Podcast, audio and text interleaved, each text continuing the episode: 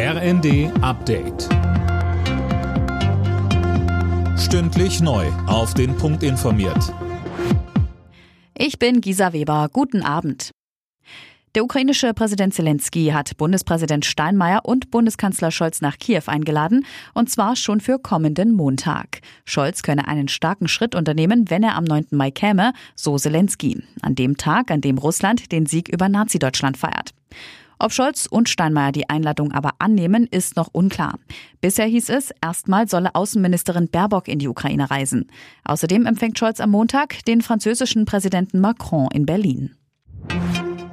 Deutschland will der Ukraine sieben Panzerhaubitzen 2000 abgeben. Das hat Verteidigungsministerin Lambrecht bestätigt.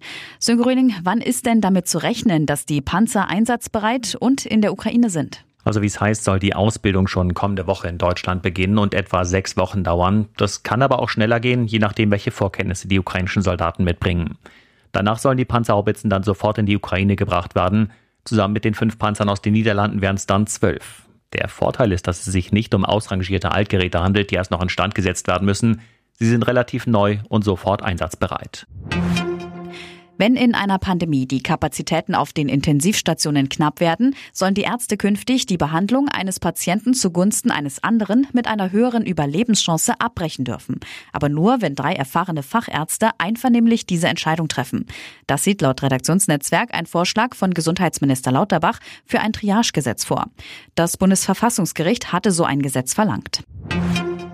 Verdi plant nächste Woche bundesweit weitere Warnstreiks im Sozial- und Erziehungsdienst. Schon in den vergangenen Tagen hatte es Aktionen etwa in Kitas und Ganztagsschulen gegeben. Die Gewerkschaft will damit vor den nächsten Tarifverhandlungen Druck auf die kommunalen Arbeitgeberverbände machen. Emilia und Noah stehen ganz vorn auf der Rangliste der beliebtesten Vornamen für Kinder in Deutschland. Nach 2020 lagen sie auch 2021 an der Spitze, so die Gesellschaft für deutsche Sprache. Bei den Mädchen folgen auf den weiteren Plätzen Hanna und Sophia, bei den Jungen Matteo und Leon. Alle Nachrichten auf rnd.de